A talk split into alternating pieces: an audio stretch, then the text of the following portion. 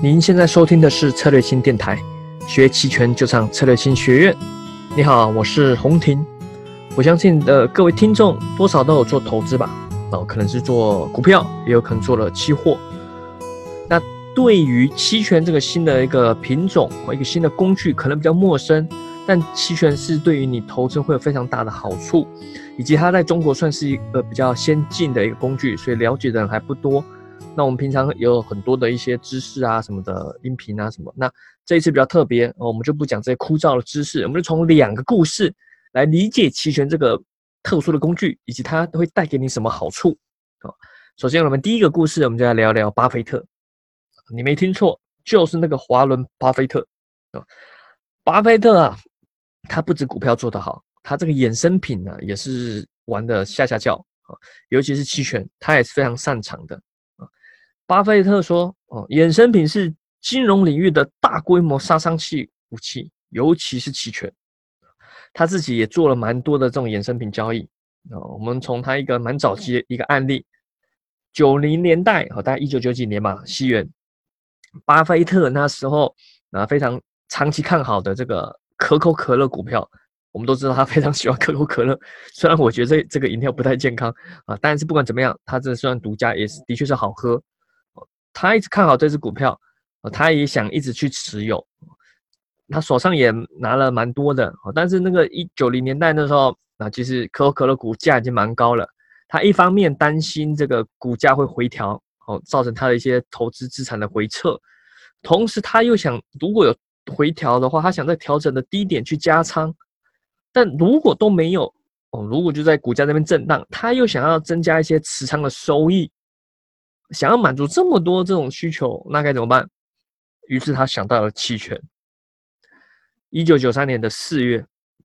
可口可乐当时股价大概在四十美元附近徘徊，巴菲特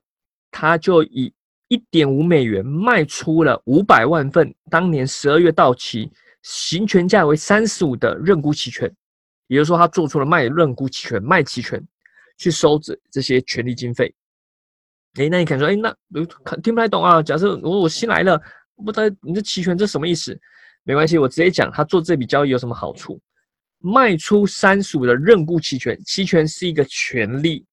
买期权的人就会获得一个权利，而卖出的人会承担义务。但是你为什么要承担义务？因为你收了一个权利金收收入，就像保险公司一样，买保险的人付了钱付保费，到时候发生什么事情，你会获得一个好处。而保险公司呢，啊，你承担那个到时候发生什么事情，你需要赔偿给别人。但如果什么都事情都没发生，你就可以白白的赚的保费。而巴菲特他去做卖期权，就相当于当保险公司。那我们来看他是怎么做。他卖出了刚刚说过三十五的认沽期权啊。如果你拥有三十五的认沽期权，假设你是买方，也就是说不管股价到了如何，你都有权利以三十五块钱去卖出这只可口可乐股票。那巴菲特是卖啊，他不是买哦。巴菲特是卖出这个权利，也就是说，如果别人用三十五块卖给，把这股票丢给他，那巴菲特一定要硬接，用三十五块钱去硬接。那巴菲特想要没差，我本来就想要长期持有看好可口可乐股票，到三十五我本来就是要接，对吧？到了三十五我就接股票，即使是接股票，不要忘了我卖期权还可以赚这个保险费，这保险费刚刚提到是一点五美元，哦，也就是说你真正到三十五真的被别人硬丢股票过来，你硬接了，你的成本也不是三十五，你是三十五再减掉一点五，是三十三点五，比如说他做这笔交易，他的持股成本只有三十三点五，那如果股价一直没跌下来呢？可口可乐一直在四十这边徘徊震荡，那也没关系，什么事情没发生，就是赚保保险费，就是赚这一点五美元的这个所谓的权利金。那如果股可口可乐一直上涨呢？如果可口可乐一直大涨，那是最惨的啊！那他就呃也是赚了，也是赚这个保险费一点五，但是就少没有就没加仓，没加到了哦。那实际他根据他这样分析非常有道理。那实际发生也对他非常有利。一九九三年到一九九四年之间，呃，这这两年间，可口可乐就一直在四十三、四十五美元之间去震荡徘徊，最低也都没有跌破三十五。也就是说，他这个期期权一直没有被行权，因为没有跌到三十五，就不会有人那么傻想要用三十五块去卖嘛。啊。因此啊，巴菲特白白赚走这所有的权利金啊，权利金将近有七百五十万的美元，就靠这个卖期权收入大量这个权利金收入。他当时在股东大会上也提到，好相似的做法，他还会重复，而且持续去增加去操作。再来还有一个很有名的巴菲特案例，就是在零四年到零八年啊，他在那个嗯这四年间嘛，他陆陆续续卖了大量的的一样认沽期权。或者是叫看跌期权，英文会叫 put，但他这次卖的不一样，他是卖的是四大指数的认沽期权，他卖了标普五百，好，这美国标普五百指数，富时一百，伦敦的富时一百指数，欧洲五零，跟我们一样，这是一个五十只全很厉害的股票的指数，还有日经二二五四大指数，哦，那这个那时候名义价值卖卖这合约将近有三百多亿吧，他期权费收了将近四十几块五十亿，不你也想象。啊，那时候二零零四年到零八年是什么时候？逐步迈入零八年的巅峰是什么？金融风暴呀！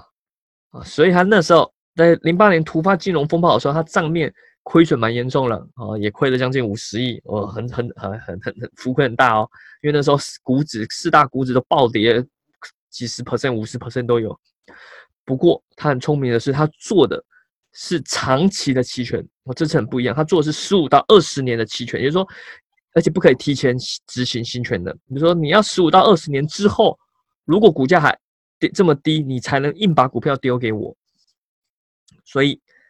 他等于在中间只是浮亏，后来他就没没亏了。因为你知道，我们后知道后来股市又快速反弹，美股又一路创新高。那他这个逻辑很简单，他就长期看好股市。他除了买股票以外，还去卖认沽期权，去赚额外的这个保险费。啊，那他他赚这个期权费，赚的保险费。啊，这个权利金，他可以把这赚的钱再拿去买股票，哦，那股票的这个叫什么复利滚动，又更强收益，也因此这样，巴菲特他才创造出什么年收益什么二三十 percent，这你要纯粹去选股很难做到了，没有这种衍生品，没有期权搭配，很难长期去做出年化报酬率二三十 percent。所以说，巴菲特他巴菲特他对期权的这个运用也是非常的炉火纯青。他用这个期权呢，实现这这么多次这种完美，当然也有可能他不完美交易啊，只是没有故事没有出来，好，可能就默默的不跟别人说了。但至少从这些案例来说，他对这些期权的工具的理解是蛮透彻的。当然还有很多案例，用什么期权组合去买入高盛什么的，那我们这边就不多说，我不要一直聊这个这个老前辈，我们聊一些新一点的年轻人，年轻人怎么用期权去做。电影《大空头》不知道大家有没有看过哦，它是。近年来，还非常难得一见的金融电影，无论你是从这种专业啊，或是娱乐观赏，啊或是这种你对你的投资启发，它都会给你很强烈的一些冲击啊。评价非常好啊，真的推荐你。没有看过一定要去看啊。那有看过，我们来回忆一下，在《大空头》这部电影，它其实背景就在讲零八年要发生次级风，就是金融海啸，次那个次贷风暴和美国的那个房地产那个暴跌的时候，有一群人。啊，怎么在中间去博弈，中间去赚钱？啊，那电影中就有各路的人马，他是做空，哦，去做空房地产。啊，在面临美国史上最大次贷危机之前，到底是怎么去出手，以及怎么去获得这个惨烈的胜利？啊，整部故事是真实真人啊，真人真实的真人事件了啊，只是有当然会为了电影嘛，会做一些改变。我在外面的一些讲座啊，通常都会聊那个。大家比较喜欢听的那个，里面有个基金经理，然后操盘经理，他帮人家操盘，啊，管理一个蛮大的基基金，他很擅长打那个重金属，喜欢听重金属打鼓啊，听重金属音乐，压力很大。他就是第一个发现这个问题，房贷问题，第一个去跟高盛去签订场外期权去做空房地产的人。那我这次不是要提他，好，我这次要提更特别是他在除了这他做以外，大空头电影里里面你可以看到还有一一波人。哦，就是两个年轻人，不知道吗？他一个不是很起眼的两个年轻人，那他跟他们一个导师，那个导师是布莱德 Brad Pitt 演的，好，他们也发现到这机，无意中发现到这个机会，也参与了做空这个房地产。那这两个年轻人，呃，这英文我不太会念，什么 Jamie Shipley 还有 Charlie 什么 Geller 吧，Geller 还是之类的，好，这两个年轻人他其实对期权很很理解，很用的很深。在大空头，他是做空房地产，也用了类似期权的工具。但是在他之前，他就已经用期权赚了很多钱。我主要就他讲他们这个的神奇故事，甚至你可以说是一个屌丝逆袭。因为他们两个当初是在车库创业，你知道美国人很流行那种当初那种车库创业，贾博士啊，那个苹果他们当初也在一个车库里面嘛，哦，他们家里不知道为什么都会有车库，有一个大车库，然后然后就把它当做这个办公地方，很多人在那边创业。他们当年也是两个人，两个年轻人一起在这个车库去创业，创立一个叫康沃尔的资本管理公司。那时候他们启动资本只有十一万美金，好，非常非常少，都是自己自己的钱。那他到底要去怎么去赚钱呢？哦，那他们利用那时候发现啊，不，反正不知道为什么，他们就发现期权这工具，然后也发现到，哎，这个很适合他们的一些交易的风格。那他们就把握这个机会，好去找。一些特殊的情况，好，那他们是在首先是从股票市场了，好，先从股票市场下手。虽然说这个巴菲特说过，哈，看过去美国两百三十八年历史，有谁靠做空美股真正真正赚过钱，对吧？这句话从长远的逻辑来说是正确的，因为美股经济好，美国经济好，资本这个一路向上，好，所以股市一路向上，好，很多在那边做空美股，基本上一不小心就就挂了。好就挂了，但用期权这个工具就很特别，好，它拥有的风险收益不对称的特色。呃，我们来讲康沃他第一次的成功经历吧。他第一笔成功交易是来自他做了一个叫 Capital One 的信信用卡公司哦，他去做了他的一笔的股票期权哦，美国有个股这种股票期权。这家信用卡公司呢，在二零零二年的时候七月，股票突然崩盘。在两天之内亏下跌百分之六十左右，哦，就是从，呃，我看一下啊，那个大概是约七十块吧，跌到大大不到三十，不到三十块了，哦，两天内哦，因为美国没有涨跌跌停限制啊，所以可以跌得非常凶狠。那这个下跌原因呢，是来自于说他们公司跟美国的监管单位以及美国的联邦储备局。针对要储备多少资金来应对潜在的次级贷款亏损问题发生的分歧，因此市场的人、投资者的分析认为说，有可能监管机构发现了这个家 Capital One 公司有欺诈行为，并有可能对他进行惩罚。啊，特别是那时候美国证监、美国证券交易委员会啊，还宣布要调查这家调查这家信用卡公司刚刚离职的 CFO。因为他涉嫌那个在这个什么公司宣布跟这个监管机构发生分歧的前几个月就开始卖出股票了，很有问题，对吧？在股股票大跌之前就开始卖股票，你是不是已经知道什么，所以提前先跑？所以这个因为这个原因，那加上他被你想想看，如果一家公司被证监会指名调查，那肯定差不多挂了，对吧？七七七还是几个月里面，哦，这个调查持续的，哦，非常一直持续在调查。那但是 Capital One 其实这家公司它的业绩其实并没有掉啊，还是稳定在增长，哦，只是说大家会对于它有可能有潜在的这种呃诚信的违欺欺诈行为，所以股价一路下跌啊，你懂得投资者情绪。那这两个年轻人呢，就刚刚说的那家呃，我们这个主角故事的主角叫康沃尔，这两个年轻人，我们干脆简称他们中文叫一个叫查理，一个叫加米好了。查理和加米他们就研究整件事情的前因后果，他们进行非常详细的这个行业的调查，并且打电话好去找各种这跟利益相关的人，就所谓的尽调吧，你就去调查各种有价值的信息，什么都去了解，因为他觉得这很特别哦，这个事情是不是没有表面上这么简单？当然了，他们能得到的信息也很有限呐，啊，他们能知道的也就是市场所能知道的，所以市场会这样反应，是不是真的是有它的道理？他们最后只剩下一个判断逻辑了：这家公司的这些管理层高管是不是骗子？是不是一直在蒙骗？也就是说，监管单位是对的。如果他真的是骗子，那真的股价跌的是有道理。最后，查理哦，他透过了 Capital One CEO 的大学同学，我不知道他怎么找到这个大学同学，去了解说，哎，这个 CEO 他的性格。因因为人嘛，在成长期间，从学生时代可以看出他的他的一些价值观，他的一些诚信啊什么的处事风格，所以他从他大学很好要好同学去了解说，哎，这 Capital One 的 CEO 哦，你身为他大学同学，你跟他相处这大学期间，你觉得这个人性格是如何？聊了很久，哦，他们最终判断这家公司管理层应该不会有欺诈行为，他们不太会是骗子，这是他们的判断。好了，那有了这样的判断之后，那接下来该怎么办？加米和查理认为，这股价已经被错杀百分之六十几几啊！现在这个 Capital One 的每股股价只跌到大概大概三十，不到快不到三十了，它的真正价值没有被反映出来，这只是一时市场的情绪所造成的。我们现在来假设，如果这家公司的欺诈行为真的是坐实了啊，监管单位到时候真的查出什么东西了，把他们高层全部抓去关一关。好，那有可能股价一路暴跌，跌跌跌跌到可能几块钱、两三块，甚至快下市，有可能。好，如果这个这个是真实的，好，那如果不是真实的，这个欺诈传闻到时候被澄清，证明了它的清白，那股价有可能会弹回到，非常有可能会回到它原有的水平，就大概在七十块左右。好了，这时候如果直接压股票啊，资金好，如果直接去买这家股票抄底，耗损资金又多啊，又。承担的风险又大，真的跌到零，跌到下市，不是浪费钱了，对吧？期权就不会了，他就想到去购买一个长比较偏长期的中长期的股票期权，将是一个非常好的交易工具。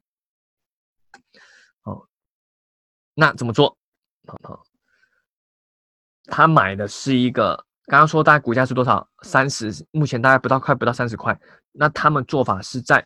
买了一个大约呃将近一年吧，比较长一点的四十四十美元的 Capital One 的股票期权认购期权，四十美元，也就是说在我们术语上叫做虚值，就是他愿意花四到期，如果要行权，他愿意用四十块钱去买这只股票。但注意哦，现在股票是三十块钱，所以如果股票一直往下跌，它的期权是会作废，没有任何用处的，对吧？如果股票只有二十块钱，你为什么要四十块钱去执行你的权利？但是如果股票涨到七十块钱，而你有权利用四四四十块钱去买股票，哇，那你这个赚的价差就大了，对吧？当时买这样的四十块钱的所谓认购期权，哦，大概权利金每股大概三块钱左右，只要三块钱左右，他买了大概八千份的这样的股票期权，啊，算一算，潜在损失最多就是这些期权全部作废，就像你买保险。就最多保费全部作废，最多就是亏，最多就亏这些期权费。那么算一算就两万六千块美金。但你潜在收益呢？它上限是无穷的。如果真的证实出来了，他们的判断是对的，好，这些前面这个诈欺是清市场过度的反应，最后会证明它清白。股价在弹回它应有的六七十块的时候，那它这个获利非常非常高，非常高。果不其然，没过多久，Capital One。他们这个所谓的有涉嫌诈欺不诚信的问题被澄清了，监管单位还他清白，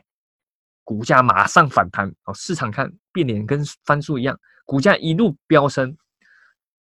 康沃资本哦，就是这两个年轻人，他们的这家公司，他们手持这个两万六千美元期权哦，注意哦，两万六千美元的期权哦，权利金涨到五十二万，将近五十三万，两万六涨到五十二，那多少？两万六，呃，数学呃临时算不出来啊。但你想想看，至少二十几倍，涨了二十几倍，直接翻了二十，不是翻倍，不是翻两倍三倍。你买股票顶多是什么？你三十，假设你那时候三十块股票买，涨到七十块，你你顶多翻倍。它期权不是，它翻的是将近是二十二十几倍。这就是说期权它厉害地方。当你要做一件事情，我们知道很多事情不一定是你百分之百认同哦，不一定觉得一定会发生啊。但是如果有一定的概率后，你愿意以小博大，那你去做期权买方是有非常大的爆发力的。当然啦，我们在教学都会说，期权买方其实它胜率不高。这两个年轻人啊，刚刚说过查理跟加米，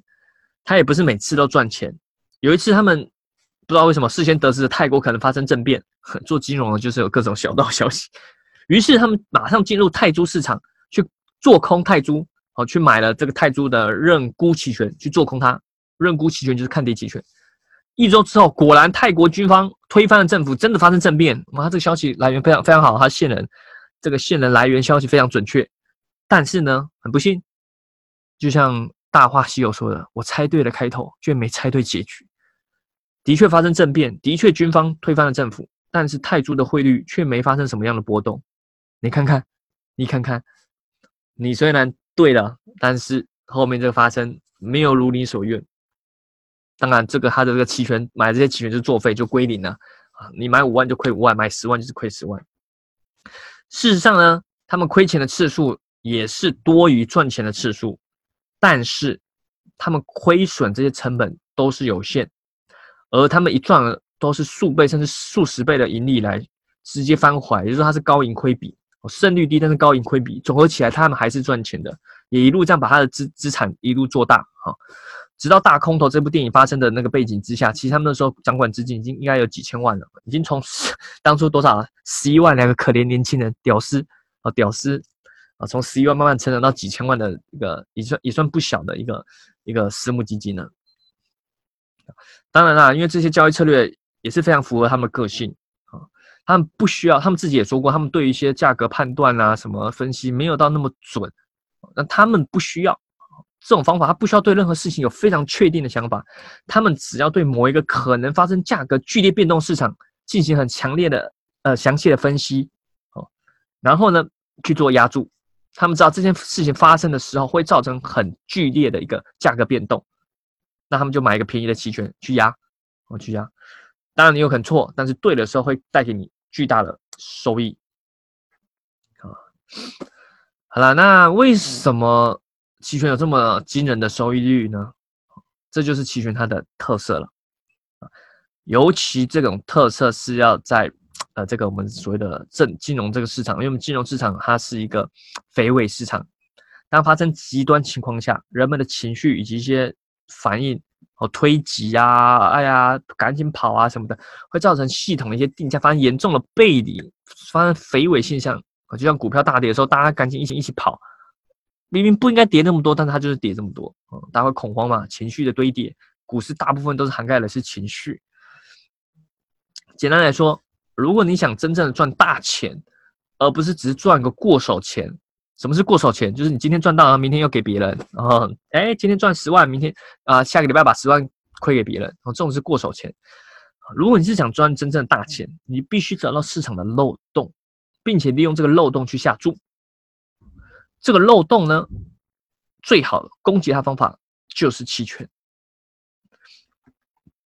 有时候，购买股票期权，或者说购买期权比购买股票本身或任何的标的物更有意义。金融市场的肥尾效应允许投资者以廉价成本去对有可能发生惨烈的结局进行投机，而能实现这个这样的让你实现这样的梦想的唯一的金融工具。对于一般的投资者来说，就是期权，而且期权在国内是合法合规的。当然，你要做股那个场内期权啊，你不要做是莫名其妙，不要去谁推荐你做莫名其妙期权那种陌生人莫名其妙，当然是那是有问题。我指的是说，你要在券商、期货商开户去做场内期权，合法合规，而且给你有证实你自己的实力的机会。但我还是最后还是要提醒一下啊，期权。这个东工具是好，但核心还是在于人，哦，是人把这工具用好。工具本身是中立的，啊，虽然是中立，但是每个工具有它的好坏。正所谓“工欲善其事，必先利其器”。啊，当你发现你要实现一个东西，结果你还是只会玩股票、买卖股票，那你有些时候就错过一些机会。也不是说不好，看你个人的选择。每个人有可能他只想要做被动投资。啊，巴菲特也说过，做指数被动投资，长期获得一个国家的呃经济发展收益，这也是 OK。那如果你有一些比较积极的想法，你想要获得一些额外的收益的话，纯粹做股票，不是因为你实力不好，有时候就是只是因为你工具用错了，你只是不知道期权，甚至可能就因为这样错过了五年来或十年来的一次大机会，就只因为你不知道这个东西，你没有提前去理解期权这工具。那期权你可以做买方，也可以做卖方。我们刚刚都说过，巴菲特用的就是卖期权，而刚刚前面那两个年轻人，哦，还记得吧？加米和查理，他擅长就做期权的买方。那至于它的优劣，就要看你自己去去去理解，看是不是适合你的个性，是不是适合你的交易的风格。好啊，那当然期权也没有说像那么简单啊啊，你还是需要一些时间去熟悉。想要了解更多期权的一些知识啊、培训啊，欢迎参考我们策略性学院的网站，或者是参加我们的一些线下培训。当然，也欢迎点击订阅下方这个我们这个喜马拉雅电台，欢迎订阅我们这个期权之路专辑，我们会持续都是免费的，大量的这种期权的这种小知识啊，一些技巧啦，行情的判断啊，一些期权的策略啊，还有一些期权的一些什么波动率啊，一些东西风险怎么风控啊，这些各种知识。好，那你就订阅我们的呃喜马拉雅的这个期权之路音频。好，那你可以潜移默化之间慢慢理解这期权的工具，不要有成见，啊，慢慢去理解这东西是什么。那如果你觉得不适合，那也 OK，至少你了解到一个新的东西，呃，学点新东西也是不错的嘛。好了，那今天音频就到这边，那我们下期再见喽，拜拜。